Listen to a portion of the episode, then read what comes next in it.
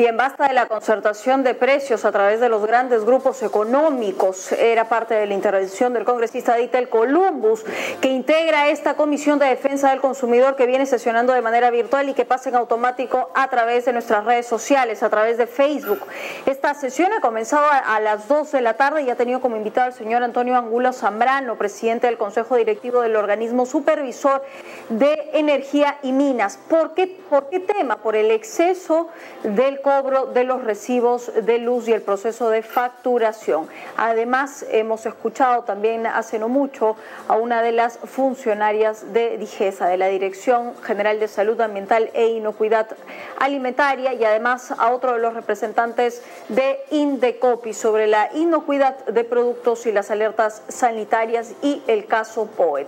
Repito, esta comisión va de inmediato a través de nuestro Facebook y vamos a ir de inmediato con una comisión que tiene agenda a esta hora de la tarde. Se trata de la sesión virtual extraordinaria de la Comisión Especial sobre Pensiones que preside la congresista Carmen Omonte y que esta tarde tiene a los siguientes invitados, al señor Walter Gutiérrez Camacho, defensor del pueblo, al señor Pablo Bustamante Pardo, ex presidente de IPAE, y al señor Edgar Robles Cordero, máster en Economía University of California, investigador y consultor internacional en materia de pensiones. Ellos esta tarde van a analizar cada una de las propuestas que intenten llegar al objetivo de la reforma del sistema de pensiones para nuestro país. Vamos de inmediato entonces ya en imágenes, la presidenta precisamente de esta comisión, la congresista Carmen Omonte, pasando lista, y algunos de los integrantes de esta comisión en imágenes, el congresista también Francisco Sagasti, el Partido Morado.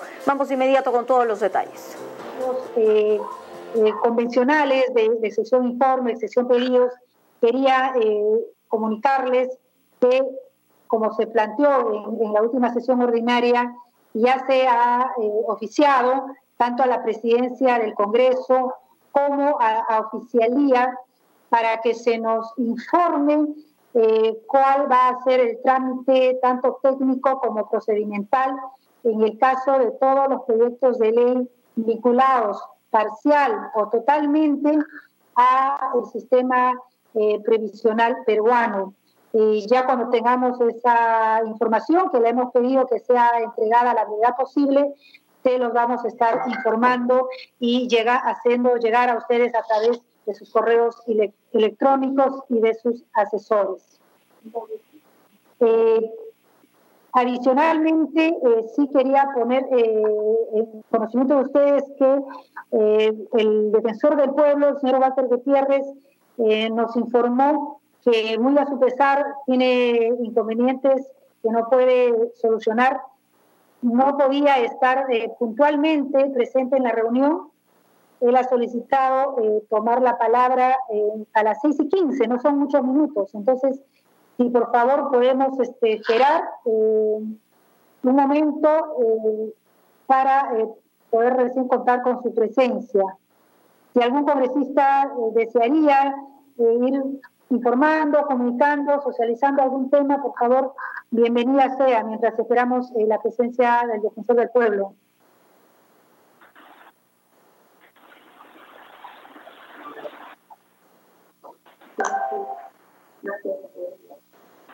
El congresista. García, adelante, por favor. Sí, congresista García. Y después no, Jorge eh, una, una sugerencia o que sería bueno. En la última reunión estuvo uno de CEPAL, no recuerdo ahorita su nombre, Andra, Andrano. Andreas Uto. Andreas, Andreas, ya. Sería bueno de repente hacer contacto porque también en Chile están haciendo el tema de la reforma. No sé si con un especialista o con el mismo congresista que está en el tema de la reforma de Chile sería interesante poder hacer un contacto, porque ahora que estamos en el tema virtual no hay mayor problema. Me han indicado que eso sería una, vamos a decir, una referencia importante para nosotros. Creo que sería interesante poder tomar contacto con algún congresista o con alguien que esté encargado, igual que nosotros, un similar de nosotros, ¿no? También tengo entendido que en Colombia también hay personas que están vinculadas a ese tema, entonces sería bueno tomar un poquito de las experiencias de fuera para que nos sirva como referencia a nosotros. Solo esa sugerencia. Gracias, congresista Vázquez. Justamente estamos ya en coordinaciones eh, con eh, una especialista en el sistema previsional chileno y que está involucrado en toda la reforma que ahora se está planteando. Y estamos coordinando eh, con ella y seguramente a finales de esta semana ya vamos a tener la fecha exacta de la sesión virtual en la que nos puedan compartir. Como se bien dice, es importantísimo todo lo que está sucediendo en nuestro hermano país chileno, porque finalmente el esquema eh, con respecto al sistema eh, privado de pensiones eh, fue el inspirador a lo que finalmente se acogió aquí en Perú y va a ser muy fructífero y enriquecedor que contemos con su experiencia. Entonces, muchas gracias, congresista Vázquez, y estamos en ello. Tiene la palabra la congresista Cecilia García. Por favor, congresista García, adelante. Muchas gracias, señora presidenta. No podía cortar a nuestro congresista y colega Vázquez cuando él inició la palabra, pero era necesario mencionarle, señora presidenta, la situación real de mis hermanos de la ONP y su dificultad de poder acceder a la clave web. Cuando estuvo el señor Montoya en la reunión que usted, los, bueno, hizo la reunión, lo citó, yo le pregunté sobre la clave web y él dijo que inicialmente habían tenido algunos inconvenientes, pero que estos ya se habían superado y que estaban dando la clave web en 24 horas, cosa que no es cierto, señora presidenta. Y yo estoy ayudando a muchos hermanos de la ONP. He presentado en estas dos últimas semanas 300 cartas con nombre y apellido de personas que han solicitado y les sale de que ya les va a llegar el correo y nunca les llega cuánto me encantaría que como comisión, señora presidenta, enviáramos un documento a la ONP para que ellos puedan al menos darnos a conocer cuáles son sus falencias o qué otro mecanismo tienen nuestros hermanos de la ONP para pedir su clave web y tener conocimiento de sus estados de cuenta. Eso por un lado, señora presidenta. Por otro lado, el otro inconveniente que tienen eh, nuestros hermanos de la ONP los que sí han podido acceder a su clave web y tienen su estado de cuenta, es que les están robando muchos años que no figuran. Hay personas que han trabajado del 87 al 91 y les salen sus reportes después del 2000, pero no están los del 90 y tantos, los del 80 y tantos. Entonces, ¿qué mecanismo se tiene que hacer para que les reconozcan? Nos gustaría de pronto que nos manden un ABC de cómo hacer que nuestros hermanos tengan la posibilidad de que se les reconozca todos sus años de aportación. Yo, por un lado, ya de, información personal, les estamos diciendo y ayudándoles a que manden cartas a sus centros laborales y muchos de ellos han trabajado para el Estado, para que el Estado pueda dar el certificado laboral y además el certificado de aportación de esos años para que con esa documentación podamos ir a la ONP y hacer valer sus derechos pero me gustaría que lo hagamos como comisión, señora presidenta. Y hablando de comisión de reformas, tenemos muchos proyectos que pretenden hacer ciertas modificaciones a la ley de las AFPs. Estos proyectos que hemos presentado muchos congresistas de diversas bancadas han quedado de pronto en stand-by porque nuestra comisión es la que se va a especializar en esto. Me pongo en un panorama, señora presidenta. Nosotros aún estamos en el proceso de investigación, en el proceso de diagnóstico de la situación para proponer un sistema de reformas. Imagínese usted que nosotros ya tengamos el producto final y al momento de proponerlo seamos víctimas de un boicot o de pronto no existe el consenso y no podamos llevar a cabo el proceso de reforma que tanto estamos trabajando, porque podría pasar, señora Presidenta.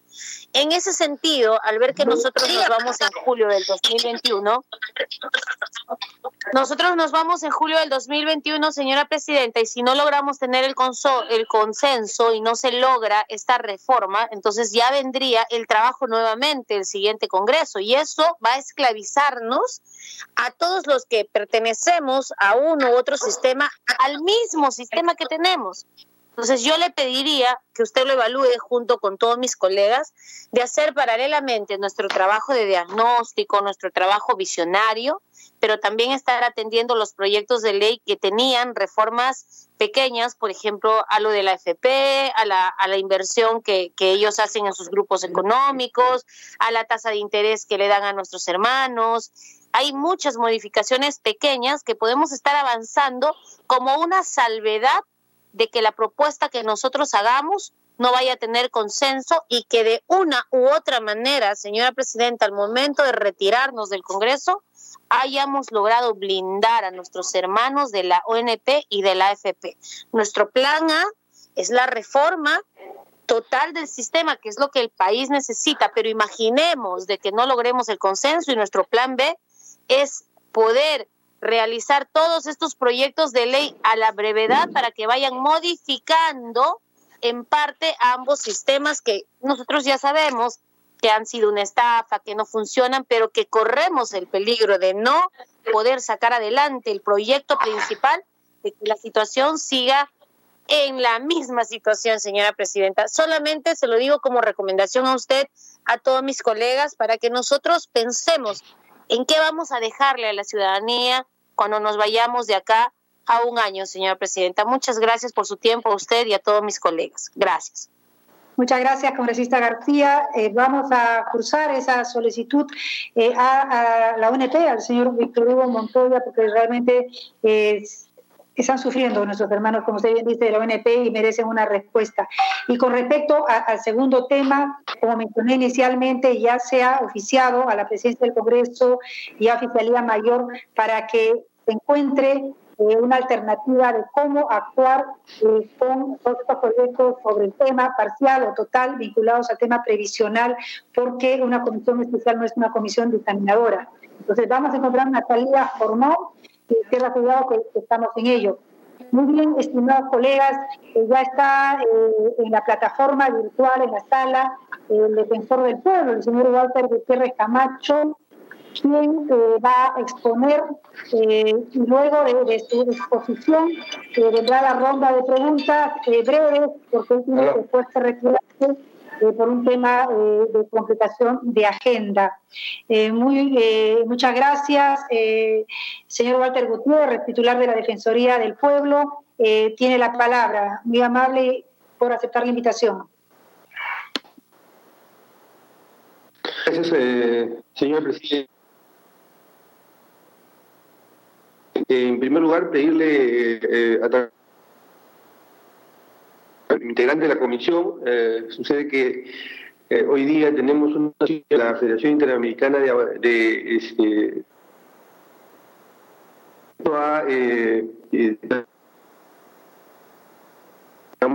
actualmente, de manera que adelanto las, la, la pido la, comprensión de ustedes.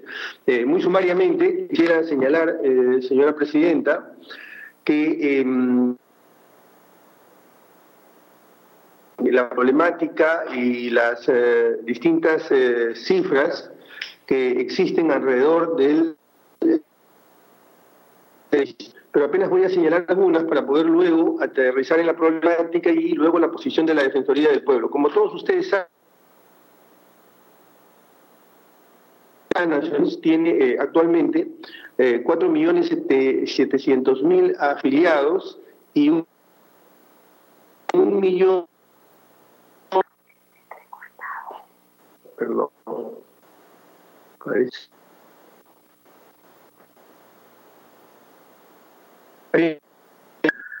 Se cortó la señal. Disculpe, eh, disculpe. El audio no está bien, eh, estimado eh, defensor del pueblo, realmente no está bien su audio. No sé si podría, por, favor, ver de corregir el, problema, porque creo que no lo, están escuchando. Sí, ¿me escuchan ahora? Sí, parece que tengo un problema con la señal.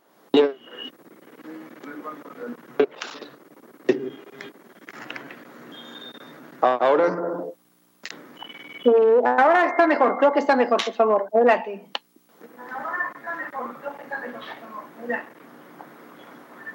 Estaba eh, eh, dando algunas cifras de el sistema de pensiones eh, tiene 4.700.000 afiliados y apenas 1.600.000 aportantes 36.000 eh, pensionistas. Eh, como todos ustedes conocen, se trata de un sistema eh, de desfinanciamiento. El, el, problema central tal vez sea, hay dos eh, sistemas eh, subsistemas, hay dos sistemas, el sistema privado y el sistema público. Y esto es lo que de algún modo ha contribuido a eh, en que los últimos 10 años han habido eh, un financiamiento por parte del Estado de más de 11 mil. Con todo, eh, y, apenas llegan a cubrir el eh, de lo que mm, el, la distribución que tiene que hacerse entre los pensionistas el total de 4.738, que es el pago que tienen que hacerse los pensionistas, apenas 3.900. Sí, podría su celular, por favor, que no lo escuchen. Pero bueno.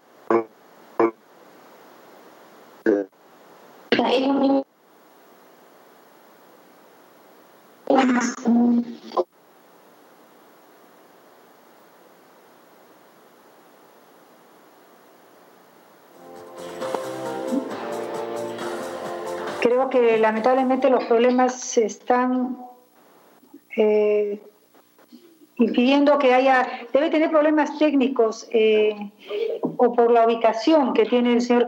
Eh, un favor, secretario técnico, ¿podría coordinar si que hay facilidades para mejorar el problema de audio que tiene el señor Gutiérrez? Interno estoy coordinando con el personal de la Defensoría del Pueblo para que se puedan conectar desde un celular como plan de contingencia. Perfecto, sí, sí, creo que es mucho más práctico por, por el celular, siempre hay más, más potencia. Gracias, entonces esperamos un momento.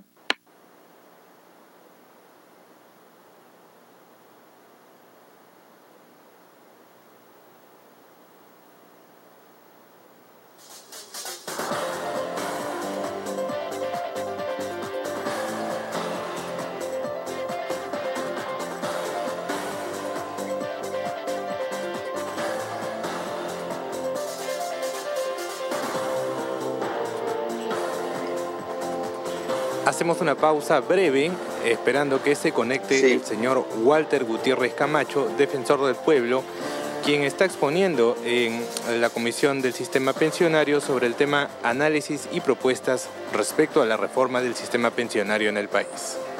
Estamos. Eh... Ya está eh, mucho mejor. Bueno, eh, estaba eh, señalando, eh, a ver, lo voy a decir de manera muy apretada y muy sumaria, el sistema eh, nacional eh, de pensiones es un sistema que está en la práctica desfondado. Eh, existen apenas 1.600.000 aportantes y tenemos 576.000 pensionistas. El problema tal vez uno de los problemas centrales es que este eh, modelo está partido. Básicamente hay dos subsistemas o sistemas, el sistema público y el sistema privado. Desde luego hay otros, pero digamos que esos son eh, los principales. Y en los últimos 10 eh, años el Estado ha tenido que destinar más de 11 mil millones para poder pagar las pensiones.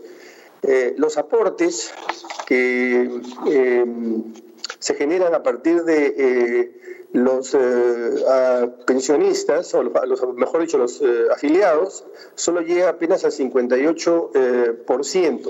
Estamos hablando de un egreso que al 2018, fin del 2018, era 4.738 millones y hoy es 3.000, y el, el pago apenas llega a 3.987. Es decir, estamos hablando de una brecha anual de cerca de 800 eh, millones. Digamos, en gruesas cifras, eso, esa es eh, la métrica o la, digamos, los números eh, del sistema de pensiones. Em, nuestro modelo, nuestro modelo constitucional demanda que se cumpla, que se respete el principio de solidaridad. Esto es lo que hace que nuestro sistema pueda ser denominado un Estado eh, constitucional. Pero creo que nosotros tendríamos que reparar que el 48% de los adultos mayores están fuera del sistema. Eh, es decir, 1.360.000 adultos mayores están fuera del sistema. Eh, y desafortunadamente todo está construido, por lo menos hasta, hasta hoy, para que sigan afuera y tengamos, como digo, un sistema absolutamente desfinanciado si nosotros eh, reparamos, detenemos, nos detenemos un momento y pensamos eh, finalmente cuál es, eh, digamos, la idea que sostiene o que insufla todo sistema de pensiones, es básicamente la protección de la vejez. Y aunque parezca una paradoja, nosotros hemos conseguido como, como sociedad que cada vez seamos, tengamos una mayor expectativa de vida. Hoy día la expectativa de vida en el Perú llega a los 75 eh, años. Es decir, somos eh, más adultos mayores eh, y vivimos más tiempo. Sin embargo, la cobertura del Estado, tanto en términos de tiempo como en términos, de, digamos, de aporte mensual, no logra coberturarlos. Entonces tenemos un serio problema. Uno, no existe un sistema integrado, sino tenemos distintos sistemas. Hay un grupo reducido de adultos mayores que reciben pensiones. Eh, los trabajadores independientes no contribuyen. Tenemos eh, un bajo aporte de, un bajo número de aportantes efectivos, ¿no es verdad? Y eh, el 98% de las personas que aportan a la AFP terminan retirando su fondo, es decir, en la práctica se quedan sin pensión. No se puede entender el problema del, del sistema de pensiones si al propio tiempo no se repara, no se, no se cae en la cuenta también de la enorme informalidad que existe en, el Perú, es decir, un grueso número de em, personas está fuera de la economía formal y por lo tanto también estará fuera del sistema de pensiones. Entonces, en la actualidad, eh, nosotros tenemos un sistema que tiene eh, distintos eh, subsistemas o sistemas paralelos, si se prefiere, con pesos diferentes, básicamente dos importantes, la ONP y la AFP, y luego sistemas eh, muy pequeños que no necesariamente coberturan, digamos, la demanda de pensión. El Banco Mundial estableció un esquema de cuatro pilares, el llamado pilar cero, el llamado pilar obligatorio, el llamado pilar administrativo y, eh, el llamado eh, pilar eh, voluntario. Estos cuatro pilares, en teoría, debieran equilibrar económicamente las pensiones. Sin embargo, este, este modelo no necesariamente recoge el esquema de la Constitución, porque eh, si por ejemplo reparamos en cómo es el, modelo planteado por eh, la OIT, se advierte que es un modelo escalonado, donde existen los mismos eh, conceptos que el Banco Mundial, pero el concepto de solidaridad ahí digamos que se ve más claro porque como es una suerte de escalera que va desde una base muy grande que vendría a ser las personas que están en pensión 65, luego el obligatorio, que es mucho más pequeño, el voluntario, que es, oh, perdón, el administrado, que es más pequeño, y el voluntario, que aún es más pequeño. Y la solidaridad en ese caso se da, digamos, desde quienes tienen mayor capacidad económica para hacia abajo, es decir, a quienes tienen menos capacidad económica. En suma, eh, nosotros consideramos que toda reforma, si realmente está enderezada al a cumplir el principio de solidaridad, debe necesariamente requerir de un aporte de quienes más capacidad tienen, de quienes más capacidad económica eh, tienen. Por eso, es necesario eh, redefinir o de reconstruir, digamos, todos estos subsistemas que tenemos o elementos del sistema que forman parte, digamos, de este eh, todo que es eh, el sistema peruano. Em, nosotros diríamos que tal como está el sistema, no atiende o no responde el principio de, de solidaridad. Es un sistema que, como he dicho, deja fuera eh, una parte importante, casi la mitad, y además genera pensiones eh, muy marginales y ha introducido una distorsión que hace que quienes estén en el sistema eh, privado puedan retirar el fondo y que tal vez un grupo importante se quede sin pensión finalmente.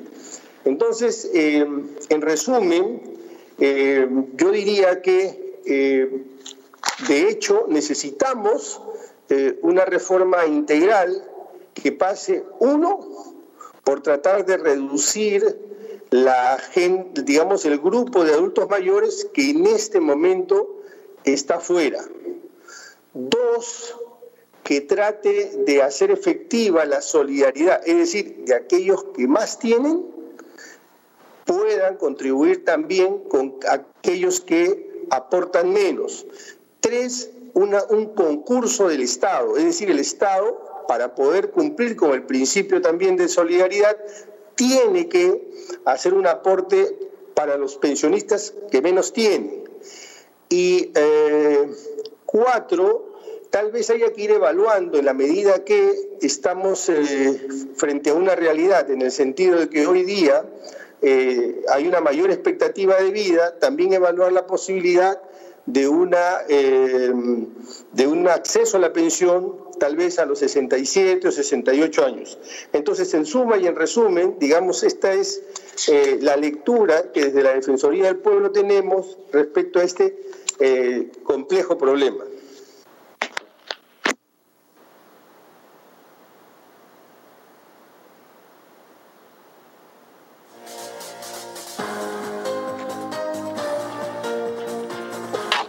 Muchas gracias por la exposición al señor Walter Gutiérrez, titular de la Defensoría del Pueblo. Se eh, solicita a los congresistas inscribirse eh, por el chat de la plataforma para que puedan tomar la palabra. Eh, tengo aquí la solicitud de la congresista María Teresa Céspedes, pero antes quiero dar la bienvenida a la congresista Marta Chávez solicitando que se consigne oficialmente su asistencia. Gracias, Presidenta, gracias.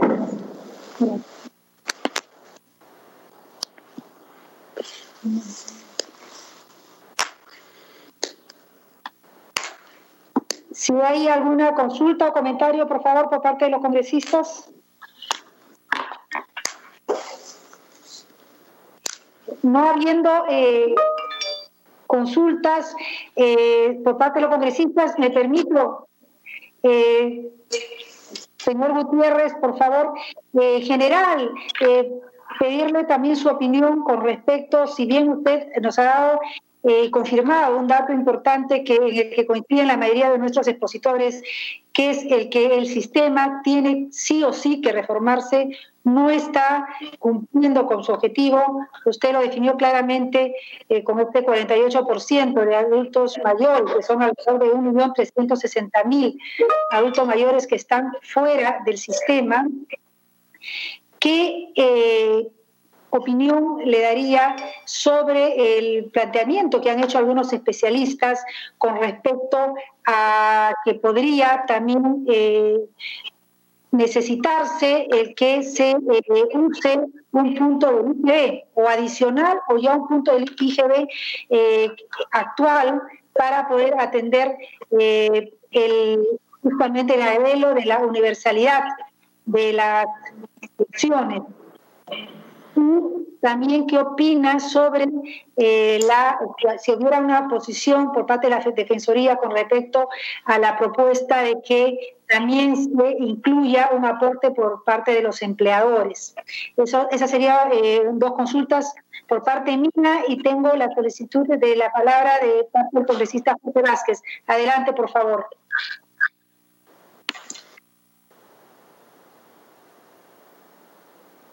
Sí, congresista Vázquez, adelante, por favor.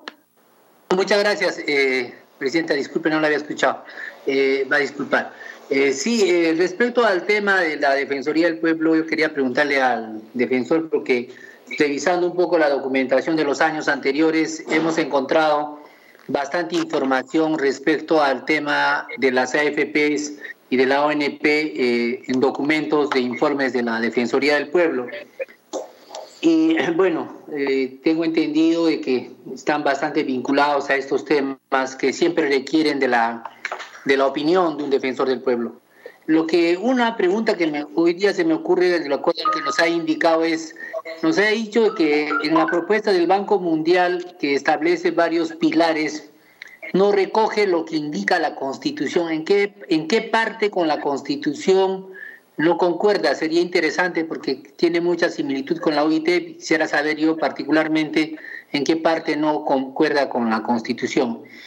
Número dos, eh, señor defensor, eh, también como usted seguramente en este tema de la reforma, una vez que se den la reforma, suponiendo, y eso esperamos, que esta comisión logre esta reforma muy importante para nuestro país, siempre va a haber personas que estén de acuerdo y que no estén de acuerdo.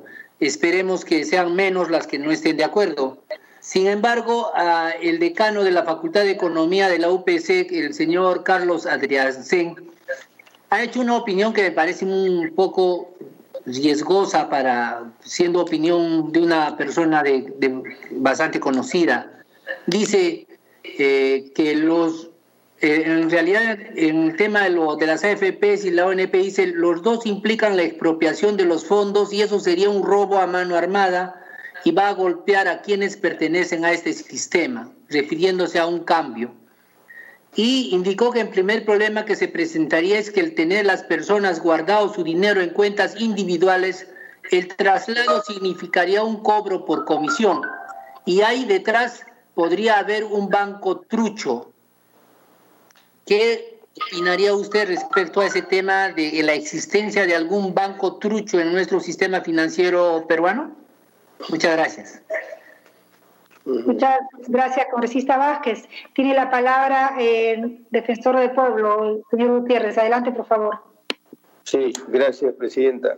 Eh, en primer lugar, eh, creo que nosotros tenemos que tener claro que tal como está diseñado el sistema, es un sistema, como dije, absolutamente descoyuntado, desfondado, y es un sistema que no estimula el ingreso de trabajadores al sistema, no crea incentivos, más bien crea desincentivos. Eh, y es fundamental eh, buscar mecanismos que eh, contribuyan a la formalización. En consecuencia, yo creo que la, el estudio, la exploración de un punto, medio punto del IGB para contribuir con la formalidad es un tema digno de ser eh, evaluado, digno de ser estudiado. Porque como digo, tal como está, eh, la mayoría de la gente prefiere irse a una suerte de AFP de cuenta individual y no hay una vocación de formalización, de manera tal que eh, este, como cualquier otro mecanismo que estimule, que cree incentivos a la formalización, me parece eh, interesante. Respecto al aporte empresarial, y aprovecho aquí para contestar dos preguntas, tanto el modelo del Banco Mundial como el modelo de la OIT. El modelo del Banco Mundial, como el nombre lo indica, se basa en pilares. Los pilares lo que buscan es establecer un equilibrio económico, es decir, los cuatro pilares eh, establezcan, digamos, una especie de este, simetría, ¿no? O por lo menos equilibrio en la economía. En cambio, el sistema escalonado de la OIT es un sistema que, que tiene una lectura, una vocación social. Y es escalonado porque la idea es que quienes tienen mayor capacidad económica aporten más, es decir, no solamente aporten para su pensión, sino también un punto, medio punto o algo aporten también a quienes menos capacidad económica tienen. Eso es lo que le da sentido y contenido al principio de solidaridad, mientras que el principio o el modelo de pilares lo que busca solo es un equilibrio económico. Pero hoy, en el contexto en el que estamos viviendo, todos entendemos que no, no alcanza la economía. Junto con una agenda económica que desde luego debemos tener, también tiene que haber una agenda social. Y uno de los temas básicos en la agenda social es la vejez. Porque la vejez supone no solamente que sales de la eh, del sistema laboral, también es un tema que tiene que ver con la salud, de manera que es fundamental tanto em, la parte económica como la parte social. La Defensoría considera que hay que buscar un equilibrio, porque tampoco podemos construir normas eh, nominativas, normas declarativas, normas con buenas intenciones, pero que al final del día no tengan digamos, un equilibrio económico que permita solventar esa solidaridad. Esa solidaridad se construye a partir de quienes más capacidad tienen y a partir también de que el Estado tiene que destinar un, eh, digamos, un fondo, una línea para poder sustentar esto. Respecto a la pregunta de este, bancos este, eh, truchos, la verdad que eh, no eh, conozco en detalle la línea de argumentación del señor Adrián Sen respecto a este tema, pero siempre he considerado que la administración de las AFP, si se refería a eso, es una posibilidad interesante que haya más actores, porque cuanto más actores hay, más competencia hay. Y cuanto más competencia hay, mayor posibilidad de reducción de comisiones, mayor posibilidad de eficiencia. En suma, señora presidenta, señores congresistas, es lo que podría señalar respecto a los, eh, las preguntas que, me, hizo el, nos ha, me ha hecho el congresista. Muchas gracias, eh, eh, señor Gutiérrez. Si hubiera algún congresista que desearía tomar la palabra. Muy bien, le agradecemos eh, mucho. Sabemos de que tiene complicada la agenda el día de hoy eh, a nuestro defensor del pueblo. Eh, muchísimas gracias por haber aceptado la, la invitación y lo invitamos a retirarse de la plataforma virtual cuando así lo considere conveniente. Muchas gracias. Gracias, congresista. Gracias a ustedes también.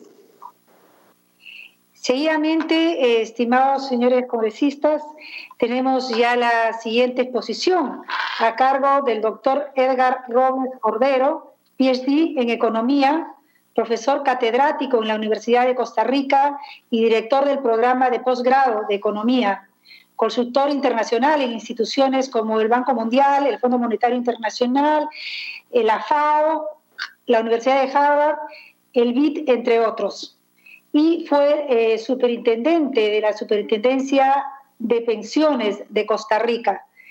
Bienvenido, eh, doctor Robles, muchas gracias por haber aceptado la convocatoria y tiene la palabra. Muchísimas gracias, señora diputada, y eh, para mí es un honor poder presentarme hoy ante ustedes, aportar un poco en lo que es la reforma del sistema de pensiones de Perú, eh, este tipo de reformas son muy importantes por las implicaciones sociales que tienen y pues contribuir un poquito con, con, digamos, el conocimiento que he adquirido en casi la totalidad de los países de América Latina en materia de reforma de pensiones. Eh, digamos que conozco eh, los, los, diferentes problemas que enfrentan los sistemas en, en, muchos países de la región y, y, Perú no es la excepción. Entonces me gustaría poder contribuir un poquito con, con ese proceso de, de, de discusión. He preparado una presentación sobre el tema de pensiones. Es, es una presentación bastante, bastante general eh, que aplica para la mayoría de los, de los países de América Latina. La problemática que ustedes están enfrentando eh, no, es, no es tan distinta, tiene sus particularidades, eh, pero no es tan distinta a la que enfrentan países como el mío, Costa Rica o Paraguay, en donde estoy trabajando en este momento, eh, o, o Panamá, que tiene una situación mucho más crítica que la de ustedes, con un problema similar en donde al igual que ustedes, separaron el sistema en lo que era el sistema de reparto tradicional y el sistema de, de, de cuentas individuales sumado, digamos, a, a, un sistema básico. Pero el problema que tuvieron es que dejaron desfinanciada la parte, la parte tradicional y entonces ahora están enfrentando déficits eh, potenciales inmensos que, que es difícil que puedan que puedan financiar ese futuro y está comprometiendo la estabilidad macroeconómica, además de que estos sistemas eh, en donde permanece un alto costo también tienen un impacto redistributivo importante, pues no toda la población participa de esos regímenes y tienden a ser eh, eh, en exceso, digamos, en exceso, o sea, pagan excesos de, de beneficios.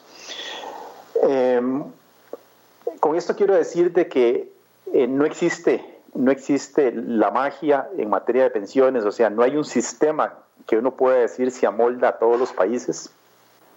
Depende de las características del país, depende de la institucionalidad, sin duda, pues eh, es diferente plantear una reforma a un país que tiene una alta formalidad versus un país que tiene una, alta informalidad. Eh, es distinto cuando un país tiene instituciones sólidas que permitan, por ejemplo, la inversión de los recursos de forma responsable. Es distinto un país que tiene capacidad de ahorro, capacidad de pago de impuestos, a muchas de las realidades que enfrentamos nosotros en América Latina. Y en el caso específico de Perú, eh, lo que encontramos es que Perú está dentro de los países de América Latina que están envejeciendo más rápido. Vean en este gráfico, este gráfico lo que indica es que el caso peruano eh, la transición demográfica que empieza más o menos en un par de años, unos dos o tres años en Perú, eh, va a duplicar la cantidad de personas mayores de 65 años que van a pasar de representar un 10% o un 20% de la población. Este proceso va a tardar cerca de 27 años. En los países europeos, cuando se dio esta transición demográfica, ellos tuvieron más del doble del tiempo. Ven ustedes arriba, Gran Bretaña ya pasó por la transición, pero tardó 75 años. Uruguay, digamos, país de la región, está en proceso de finalización de esa transición, le va a tomar 68 años. Eh, Estados Unidos 60 años y Perú menos de 30. Eso quiere decir que tienen el desafío de hacer los cambios que otros países tuvieron más de media, eh, eh, de, media, de medio siglo para hacerlos en un lapso de de 25 o 30 años. Pero no solo eso, sino que Perú va a ser también de los países que primero va a entrar en esa transición demográfica. Ya para, para como les digo, un par de años empieza la transición demográfica fuerte y eso plantea desafíos. Desafíos que, que impactan el sistema de pensiones. El envejecimiento acelerado es explicado por, por dos fenómenos que ocurren de forma simultánea. Uno es el, el aumento en expectativa de vida, como lo decía eh, eh, el expositor anterior, el defensor del pueblo, eh, pero el, el, cambio más dramático que se da a nivel de envejecimiento es la caída en la tasa de fecundidad, o sea, la cantidad de hijos que tienen las mujeres en época, en edad fértil. Esa, esa es una decisión que se toma año a año, o sea, ustedes para aumentar la expectativa de vida necesitan hacer un montón de cambios a nivel de país, mejorar la productividad, mejorar la alimentación, entre otras cosas pero la decisión de tener menos hijos es una decisión que se toma inmediata. Y esto es una tendencia que se, observa en el mundo y no se va a revertir. Eh, y eso es lo que está causando el colapso de los sistemas de pensiones tradicionales basados en sistemas de reparto. Aquí les tengo una lámina en donde básicamente a grandes rasgos eh, ejemplifico cómo se establece el capital para una pensión. Y es importante primero definir qué es una pensión, porque eh, nuevamente el, Perú eh, ha emprendido reformas que más bien van en contra del principio de asegurar una pensión, porque el retiro del dinero en, el momento de, pensionar, de, pensionarse o antes de eso cumple otros fines, pero digamos disminuye la protección durante la vejez. Eh, entonces, la pensión es un ingreso periódico para la etapa laboral pasiva. Muchas personas, incluso en mi país, hay una discusión presente en todos los países de América Latina con sistemas de capitalización individual en este momento, están discutiendo algún proyecto para adelantar los dineros que están en cuentas individuales para atender la pandemia, para darle ingreso a las personas que se han quedado sin trabajo. Eso tiene un fin social que puede ser muy, muy loable, pero está desvistiendo el santo de proteger los ingresos durante la vejez. Y una gran crítica que se le da a los sistemas, por ejemplo, de capitalización individual, es que el monto de la pensión que se recibe es relativamente bajo, ciertamente es bajo, pero cuando la persona lo compara con el saldo administrado, siente que es más bajo aún y siente también que eh, lo, están, lo están estafando.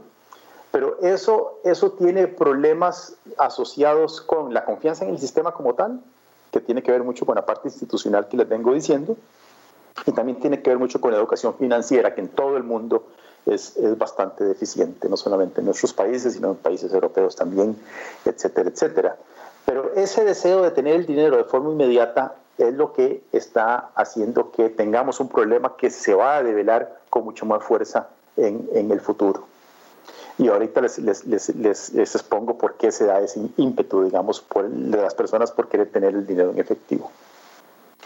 Bueno, el ingreso periódico en la etapa laboral pasiva, la idea es que las personas tengan una independencia económica eh, y que tenga seguro algún nivel de ingresos que eh, impiden la autoprovisión. O sea, las personas cuando entramos en cierta edad avanzada, pues no vamos a poder generar tanto ingreso como lo hacemos en el caso de cuando estamos laboralmente activos y eso nos lleva a que si ese dinero que necesitamos para llevar adelante nuestra vida de adultos mayores es insuficiente, o dependemos del Estado, o dependemos de nuestras familias, o vivimos en pobreza.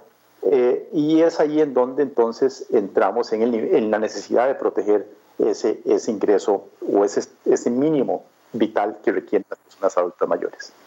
Los sistemas, como ustedes bien lo saben, son de beneficio definido, que son los sistemas tradicionales que puede ser de reparto, hay reparto puro, reparto parcial. Lo que ustedes me están mencionando en este momento es que la, ONP, el sistema de pensiones público, pues tiene un, problema de, de, reparto eh, puro, o sea, las cotizaciones no alcanzan para pagar las pensiones y el Estado tiene que poner dinero para, para poner la diferencia. Pero los hay sistemas fondeados, o sea, eh, Holanda tiene un sistema de beneficio definido fondeado en donde todos los, los compromisos que debe enfrentar el sistema de pensiones pues están garantizados con un fondo. Y los de capitalización individual, pues eh, por definición están totalmente fondeados, pero tienen el inconveniente de que no es solidario, o sea, la diferencia de los sistemas de, de, capitalización colectiva o beneficio definido, eh, el Estado es garante en el sistema tradicional de reparto, eh, en, en, capitalización individual no hay un garante, o sea, la pensión da lo que da y está sujeta a lo que sucede en el mercado. Eh, y tiende a no ser solidario. Y entonces eso crea un problema de insuficiencia de pensiones que ha sido una de las principales críticas que ha enfrentado este sistema de pensiones en diferentes partes. Pero como ustedes pueden ver, cada sistema de pensiones, y no les he dicho, pero los hay mixtos, hay sistemas que se llaman de cuenta de capitalización individual eh, colectivo, que son cuentas nocionales, que es el sistema que tiene Noruega, que tiene Suecia, entre, no sé, una veintena de países alrededor del mundo, y el mundo está tendiendo hacia esos sistemas, que es la construcción de cuentas individuales dentro del sistema de beneficio definido en donde la, la, pensión se liga al aporte que ha realizado la persona para evitar ese financiamiento natural que tienen los sistemas tradicionales de reparto. Pero bueno, ustedes pueden ver que no hay sistema perfecto. Hay, unos tienen sus ventajas, otros tienen sus desventajas, eh, y por lo tanto, una, una de las recomendaciones que generalmente uno hace cuando, cuando estudia la situación de un país es que se tienen que buscar sistemas que se complementen entre sí, sistemas mixtos que tiendan a compensar las desventajas con las ventajas. Entonces, en resumidas cuentas, los sistemas de beneficio definido, como el de la ONP, eh, tiene una promesa de pago, tiene garante y es de carácter colectivo, o sea, tiene un fondo común. Contribución definida, pues no hay promesa, no hay garante y es de carácter individual, o sea, no es solidario. Eh, ¿Por qué el Estado debe intervenir en pensiones? Esto es una pregunta muy interesante porque uno dice, ¿por qué el Estado no, no, no regula la actividad en algunos países de supermercados o no regula la actividad de, de, ventas de frutas, pero sí tiene que regular el tema de pensiones? Bueno, en primer lugar existe una gran eh, falencia o carencia de educación financiera. Eh, además, hay información muy asimétrica, especialmente en mercados financieros, o sea, hay grandes participantes que tienen más información que los pequeños ahorrantes, y entonces ahí el Estado tiene una función especial. Eh, luego está todo lo que se denomina la economía del comportamiento, y esto, surge a partir de, de, un pensador, un economista que se llama Richard Taylor, que recibió el premio Nobel hace unos tres años, eh, en donde indica que las personas tienen sesgos en su forma de pensar, en donde tiende a ser desconfiada, eh, tiene una aversión a la pérdida, siempre sienten que la situación pasada era mejor que la actual, que antes se tenía más, carece de autocontrol, eso ha tendido a lo que se denomina hoy, bueno, en el español la palabra ya tiene aceptación castiza, se llama procrastinación, en donde prefieren, prefieren hoy y no mañana. Eh, y hay una inercia, o sea, no existe el hábito del ahorro. Eh, entre actuar y no actuar, la gente prefiere el no actuar. Esos sesgos de comportamiento me dicen que yo prefiero el placer inmediato al placer pospuesto. O sea, eh, eh, es la misma explicación que, que, uno podría dar para las personas que, que, tienen el hábito del, fumado. todas las personas que fuman, o casi la totalidad de las personas, saben que es dañino para la salud, se lo advierten, hay propaganda o información al respecto, y aún así fuman y es porque el placer inmediato es más que suficiente para compensar el placer futuro, porque el futuro es incierto, porque eh, premia el placer inmediato más que lo que lo que no se conoce. Y eso ocurre con las pensiones. Las personas no se deciden ahorrar de forma voluntaria porque no se ven de viejas porque piensan que, que, que, es una situación que van a entender más adelante, porque tienen necesidades más inmediatas en este momento, como la educación de sus hijos, el, el, pagar la casa, el alquiler, la alimentación, etc. Eh, y eso hace que entonces no se ahorre suficiente y que por lo tanto tengan problemas a la hora de financiar su vejez. Pero además tenemos problemas porque las personas tienden a subestimar su expectativa de vida también. Más o menos 8 de cada 10 personas entre 50 y 64 años, en una encuesta que se realizó, eh, piensa que, que van a vivir menos años. O sea, la gente en promedio tiende a subestimar su edad de vida en 8 años en relación a su expectativa de vida. Después de cierta edad, las personas tienden a pensar que van a morir muy pronto, cuando la realidad indica eh, todo lo contrario. Y el problema más importante que debe atender el Estado para intervenir en el mercado de las pensiones es el problema de la vejez, la pobreza en vejez. La pobreza en vejez eh, está asociado con la cantidad de personas que no tienen un ingreso. En promedio, en América Latina, más o menos la mitad de las, de las personas mayores de 65 años no tienen ningún tipo de pensión. Y muchas de esas personas están asociadas a la vejez. La razón obedece a que muchos de los sistemas de pensiones excluyen a las personas más pobres.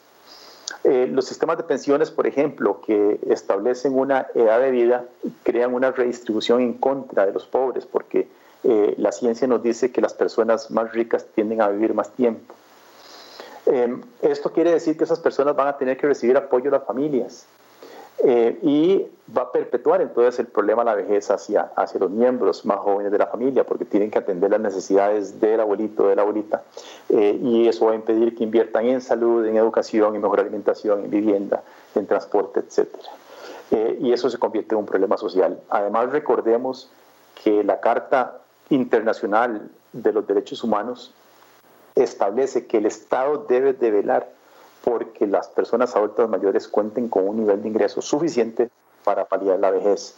Y si no lo hacen de una forma contributiva, estableciendo sistemas contributivos, eh, muchos países, y Perú no es la excepción, opta por dar un nivel de protección eh, básico a las personas en pobreza que, mayores de 65 años. Sin embargo, en la mayoría de los casos ese aporte que hace el Estado no es suficiente. Y entonces, ¿qué debe buscar la intervención del Estado en materia de pensiones? Bueno, en primer lugar, buscar el cumplimiento de los principios rectores de la seguridad social, que pronto voy a repasar. Y en segundo lugar, ver cómo hacemos para enfrentar los tres grandes desafíos de los sistemas de pensiones, que son la cobertura, tenemos coberturas bastante bajas, en promedio en América Latina la cobertura es cercana al 45%, la suficiencia, que se, se, refiere a la cantidad de dinero que reciben las personas adultas mayores, generalmente tenemos problemas de suficiencia. Muchos sistemas de pensiones, por ejemplo, para hacerlos, para sostenibles, eh, no ajustan las pensiones por inflación. Me parece que la ONP es así, establece una pensión nominal y no se dan ajustes por inflación, por lo menos de forma, de forma eh, anual. Y el tercer gran problema es el tema de la sostenibilidad. Hay países que han establecido programas universales de protección de la vejez. Bolivia es uno, de ellos, perdón. Bolivia tiene un programa pensional que se llama Renta Dignidad, en donde teóricamente todas las personas están eh, cubiertas por una pensión básica. Sin embargo, es, es, cuestionable que el Estado vaya a poder mantener el gasto hacia futuro de todos los pensionados por un tema de sostenibilidad de sus sistemas de pensiones. Siguiendo los principios de la seguridad social, los sistemas de pensiones deberían cumplir con una serie de principios. Uno es que deben ser universales, o sea, tienen que ser cubiertas todas las personas sin ninguna discriminación. Tienen que ser solidarios, o sea, se tiene que garantizar la protección de los menos favorecidos. Si el nivel de ahorro de una persona es insuficiente porque su ingreso es insuficiente para, para cubrir un capital básico que le permita tener una pensión mínima vital, la sociedad debería ser solidaria con ese grupo de personas. Tiene que ser integral, o sea, tiene que cubrir diferentes necesidades, como por ejemplo invalidez, subsistencia, eh, vejez, em, em, etcétera, ¿no? O sea, auxilio familiar y ese tipo de cosas. Tiene que tener unidad, tiene que, o sea, tiene que haber una articulación de políticas para que las diferentes instituciones eh, cumplan, digamos, una función unitaria en relación con todos los beneficios de la seguridad social. O sea, los sistemas de pensiones tienen que estar integrados al resto de sistemas de la seguridad social y deben evitarse eh, que existan sistemas de pensiones fragmentados en donde hay una población que recibe mucho en relación con lo que aportó versus otra población que recibe relativamente poco. Eh, el tema de participación es también uno de los principios de la seguridad social. Eh, todos los actores políticos, sociales, privados y públicos tienen que estar involucrados en la definición de, los, de, los, beneficios de la seguridad social. Tienen que ser autofinanciados, o sea, es muy importante que cualquier reforma de pensiones como principio cuente con los ingresos para poder apoyar los beneficios que se están ofreciendo o las condiciones que se están ofreciendo y tiene que ser eficiente, o sea, se tiene que utilizar de la mejor forma los recursos disponibles para que los asegurados eh, reciban sus dineros de forma oportuna, adecuada y que sea suficiente. En cuanto a los tres grandes desafíos, eh, los, que son suficiencia, sostenibilidad y cobertura, todo tiene que girar alrededor de una institucionalidad fuerte que permita eh, cumplir con estos tres principios. Vean que estos tres principios muchas veces están, están en contraposición. Como les vengo mencionando, Bolivia, mucha cobertura, pero poca sostenibilidad. Eh, otros países puede ser que sean relativamente sostenibles, pero la suficiencia es muy baja. El sistema peruano de, pensiones complementarias, eh, perdón, de, pensiones individuales es un sistema eh, por definición sostenible, pero la suficiencia es inadecuada, al igual que ha sucedido en Chile y otros países. Eh, y entonces, si queremos aumentar mucho la cobertura, podemos, podemos afectar la sostenibilidad, si queremos mejorar la, la suficiencia, podemos eh, también afectar la cobertura porque requiere mayores tasas de cotización y así sucesivamente. Entonces, esos tres puntas de ese triángulo es difícil eh, encontrar un equilibrio. Y nuevamente, si a eso lo tenemos que que conformar de acuerdo a una institucionalidad país hace la cosa de la reforma un, proyecto pues bastante ambicioso. Hablemos de la cobertura. En general, en América Latina es baja. Solo el 45% de los trabajadores cotizan y eso tiene una incidencia directa sobre la, sobre la pobreza en la vejez. Eh, la cobertura está enfocada en los sistemas contributivos eh, y, eso ha dado surgimiento a la baja cobertura a que haya eh, sistemas de pensiones no contributivas. El problema con los sistemas de pensiones no contributivos es que si están desintegrados de los sistemas contributivos, va a existir el incentivo para que personas se pasen de la formalidad, o sea, de contribuir, a la informalidad para, para tratar de recibir una pensión eh, del sistema no contributivo. Entonces, los sistemas no contributivos tienen que articularse junto con los, con los sistemas contributivos para, para que sean efectivos.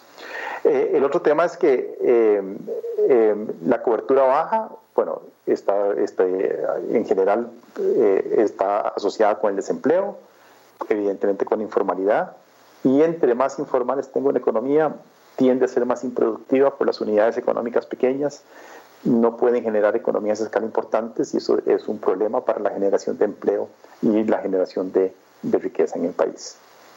Y el otro gran tema con la pequeña cobertura o la baja cobertura es que no genera un ahorro suficiente, ahorro que puede ser canalizado para lograr otros fines sociales, como es financiamiento de grandes obras de infraestructura o programas eh, de, largo plazo, como puede ser programas de, vivienda o educación eh, y temas que son de interés para, los países.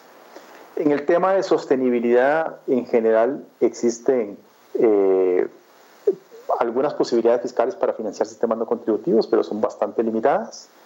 Los sistemas tradicionales de reparto tienden a ser insolventes. El caso de Perú, como lo vengo mencionando, pues además tiene el problema de, que eh, no se pagó la transición, o sea, se creó un sistema de cuentas individuales, pero se le quitaron los aportantes al sistema tradicional y se esperaba desde el principio de que esto iba a generar un hueco fiscal importante que iba a tener que ser cubierto mediante presupuesto nacional. Además, existen los riesgos políticos eh, asociados a, a, los ciclos, a los ciclos electorales, en donde siempre hay la tentación de que se establezcan mayores beneficios sin crear las fuentes de financiamiento. Les doy el ejemplo de Panamá. En Panamá existe un programa que se llamaba, eh, em, se llamaba 80 em, a los, a, los, a los 65. Consistía en, darle 80 dólares a las personas eh, después de los 65 años. En el siguiente gobierno, el, el, candidato que ganó la, elección decidió hacer un programa que se llamaba 100 a los 60 o sea, va a dar 100 dólares a los 60 años. Entonces existe ese, ese pero no crea la fuente de financiamiento. Entonces se recargan las finanzas públicas eh, y eso tiene repercusiones sobre, sobre la estabilidad macroeconómica, sobre las posibilidades del Estado de mantener sus sistemas de pensiones. Eh, el tema de institucionalidad, pues eh, generalmente está asociado con la falta de integralidad de los programas de pensiones. Como les digo, existe fraccionamiento entre diferentes programas. Eh, en países, por ejemplo, hay programas de pensiones para magistrados, hay otros programas para maestros, otros para trabajadores del sector público, sector privado. Eh, trabajadores hasta cierta edad, después de cierta edad, eso crea un fraccionamiento importante y tiende a causar malestar entre las personas, porque mientras los sistemas que son más viejos, que tienden a ser públicos, empleados públicos pagan mejores beneficios, el común de las personas cuando tiene acceso a la pensión eh, siente que su pensión es demasiado baja. Además, generalmente hay debilidad en la regulación y supervisión, eh, generalmente en los sistemas públicos de pensiones, no hay, no hay un ente que, que, que esté encima del sistema para, para vigilar su manejo. Eh, y la información, información ciudadana para promover la reforma generalmente es bastante, bastante deficiente y eso tiende a dificultar también por el tema de desconfianza del público. Eh, por último está el tema suficiencia y el tema de suficiencia está muy asociado también con el, con, con el desarrollo de sistemas de capitalización individual eh, y a la baja tasas de cotización, el sistema peruano de pensiones, por ejemplo, en donde se cotiza 10% del salario para, para pensiones, en el mejor de los casos tendería a producir una tasa de reemplazo, o sea, una pensión en relación al salario de cotización cercana al 40%. digo en el mejor de los casos porque ahora con el tema de pandemia las rentabilidades han tendido a la baja. Eh, de hecho, luego de la crisis del 2008, las rentabilidades en el mundo han tendido muy a la baja y entonces es difícil alcanzar eh, es que, que, una tasa de cotización de 10% alcance un 40% de pensión del salario, eh, pero la tasa de cotización es muy baja. Entonces, el tema es que si aumentamos las tasas de cotización, eso va a ser un desincentivo del trabajo también y puede causar más informalidad. Entonces hay que empezar a ver ese, ese, ese equilibrio complicado. Luego tenemos lagunas previsionales, lo que se llama densidad de cotización. Se refiere a situaciones en las cuales eh, eh, las personas no cotizan a lo largo de toda su vida laboral. Algunas veces son eh, trabajadores activos, otras veces son informales, otras veces son desempleados y esas lagunas previsionales en los sistemas de capitalización individual se manifiestan como menor, menor eh, tasa o menor monto de pensión. Las bajas tasas de rentabilidad que les vengo mencionando, o sea, hoy por hoy, especialmente si los países tienen una alta calificación crediticia, pues hay una tendencia a invertir un porcentaje importante de los fondos en, dentro del país. Si el país tiene muy alta calificación crediticia, como relativamente los Perú, las rentabilidades de los fondos son relativamente bajas, tienen que buscar inversiones fuera del país. Eh, y el tema que, que, también es tema de, de discusión en los sistemas de capitalización individual son los costos administrativos que tienden a ser relativamente altos pues entre más altos sean los costos, menor va a ser el monto de la pensión y, menor entonces la suficiencia de ese, sistema. Eh, ¿Qué tipo de riesgos podemos definir entonces alrededor de los sistemas de pensiones? Bueno, en la parte de beneficio definido, si no está fondeado, pues vamos a tener mayores problemas sobre las finanzas del patrocinador, que es el Estado en la mayoría de los países de América Latina, o sea, problemas fiscales hacia futuro. Eh, eso se repite en todos los países, desde Paraguay hasta Nicaragua, hasta México, pasando por República Dominicana, todos los países pues eh, eventualmente van a enfrentar un problema de financiamiento de sus sistemas tradicionales eh, y es porque el aporte o la pensión que se recibe está desasociado del aporte. Eh, la forma en la cual esto se va componiendo hacia futuro es haciendo una reforma para que la pensión que la persona recibe vaya de acuerdo al aporte que ha realizado y que, los, que, la protección básica que debe, que debe dar el Estado como protección a la vejez en caso de pobreza, pues sea con cargo de impuestos generales con una fuente de financiamiento fija. Eh, además, se combina el problema del envejecimiento con sistemas públicos de financiados. O sea, estamos en un proceso de envejecimiento en América Latina, pero partimos de sistemas públicos de financiados. diferente hubiera sido tener un, problema de envejecimiento, pero con sistemas fondeados. Eh, si está fondeado, como, en el caso de Holanda, digamos, eh, la regulación pues, exige apartar mayores reservas para cubrir obligaciones presentes y futuras. Esa no es la situación de los sistemas de América Latina. en América Latina eh, es, eh, es, el Estado el que termina pagando esos, esas diferencias entre los beneficios eh, adquiridos y las, y las cotizaciones que tienden a ser menos conforme, conforme los sistemas se van cerrando. Y si, las, si, si, esto no cambia, o sea, si, si, los temas de envejecimiento no cambian como no va a cambiar, si las tasas de, de rentabilidad no cambian, pues no va a haber más remedio que cortar beneficios a futuro.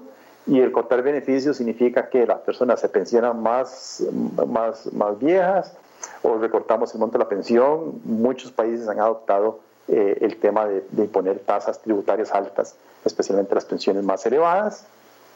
Eh, o eh, complicamos las condiciones para que las personas adquieran la pensión, o sea, les, les exigimos mayor, mayor número de cotizaciones, eh, mayor, mayor permanencia, pero todas esas medidas altamente impopulares además tienen una incidencia de exclusión de un grupo de la población. Del lado de la contribución definida, pues el, mayor riesgo que yo veo ahí es el riesgo de mercado, lo asume totalmente la afiliado en la mayoría de los países, hay excepciones como Colombia, donde parte de ese riesgo lo asume, lo asume la administradora y el Estado. Eh, la parte de la capitalización es lo más importante. Un 1% de rentabilidad, de más rentabilidad, puede explicar un 20% más de pensión en un horizonte de 40 años. Pero hay problemas de suficiencia, hay riesgos reputacionales y reversión de políticas, o sea, políticas que tienden más bien a querer pasarse a los sistemas viejos cuando esa no es la solución, porque los sistemas viejos también son insostenibles. Es lo, lo, que les decía yo a ustedes sobre, sobre la situación de la estructura de pensamiento del ser humano. O sea, tendemos a pensar de que todo lo viejo es mejor. Claro, cuando uno compara sistemas tradicionales de reparto con sistemas de capitalización individual, de antes todo era mejor. Antes la pensión que recibía era mayor, no tenía que preocuparme por el rendimiento, ni por la comisión, ni nada, pero son insostenibles. Regresar a ese sistema pasado es inviable desde el punto de vista de las finanzas públicas. Eh, al final de cuentas, la reforma consiste en cómo financiar un sistema de pensiones que sea sostenible a largo plazo. Y la forma en que eso se va logrando es vinculando la cotización a el tema de, pensión. ¿Qué opciones de reforma se pueden plantear? Eh, una es establecer sistemas de pensiones multipilares, o sea, eliminar ese fraccionamiento que existe en los sistemas de pensiones. Eh, establecer un único sistema de pensiones en donde se podría pensar una pensión universal para eliminar pobreza en vejez, eh, muy en consonancia con lo que tiene Perú, pero extendiéndolo. Eso debería ser con cargo presupuesto nacional y se debería establecer una fuente de financiamiento que, fuera, que sea relativamente estable. Si nosotros le quitamos ese costo al sistema de seguridad social, o sea, el costo de tener que financiar un mínimo vital para, los, para las personas mayores de 65, podríamos descargar alguna presión que existe sobre los sistemas contributivos e incluso podríamos tratar de estudiar la posibilidad, la posibilidad de bajar cargas sociales. Esto significa que hay algunas cargas sociales que se pueden trasladar a impuestos generales y eso es un incentivo para formalizar a la población. Gente más formalizada va a contribuir más para pensiones que sean más razonables en cuanto a la contribución esa gente va a pagar más impuestos, va a aumentar la productividad de la economía con, con unidades económicas mucho más grandes y va a tener un efecto, un efecto positivo sobre, sobre el empleo. Eh, y esto implica también que junto con la creación de un sistema universal de pensiones, eh, con, con, un sistema que puede ser contributivo básico, eh, administrado por, por, por, el Estado o que sea público, eh, permitiría fortalecer el sistema individual de pensiones que le agregue, que le agregue, digamos, una pata o una base o una adición a esa base de pensión mínima, porque al final el Estado lo que persigue es que las personas no vivan en pobreza en vejez. Entonces, si aseguramos eso, el resto del sistema contributivo puede ser de cuenta individual y el monto de la pensión ya no es tan relevante porque la persona tiene garantizada el mínimo que establece los derechos humanos. Y por último, fortalecer los planes de pensiones voluntarios, eh, sobre lo cual se puede utilizar mucho de lo que sabemos sobre economía del comportamiento. Eh, hay desarrollos, por ejemplo, que están ahora vinculando la pensión, la contribución a la pensión voluntaria, no desde el punto de vista del ingreso, sino desde el punto de vista del consumo. Eh, y, eso, y eso ha mostrado cierto éxito. No es la solución. O sea, nadie va a poder obtener una pensión significativa basado en, su contribución con base en el consumo, pero le agrega 1, 2, 3 o 5% de tasa de reemplazo y eso es, y eso es dinero que, que, la gente hoy no hubiera ahorrado si no existieran esos, esos planes. De nuevo les agradezco la atención y totalmente para, para servirles en lo que ustedes consideren adecuado. Muchísimas gracias al doctor Robles. Realmente su exposición sumamente didáctica creo que está enriqueciendo muchísimo el trabajo de, eh, nuestra comisión. Eh, seguidamente doy la palabra a los congresistas que quieran hacer comentarios o consultas sobre la exposición. Por favor, si podrían inscribirse en el chat de la plataforma.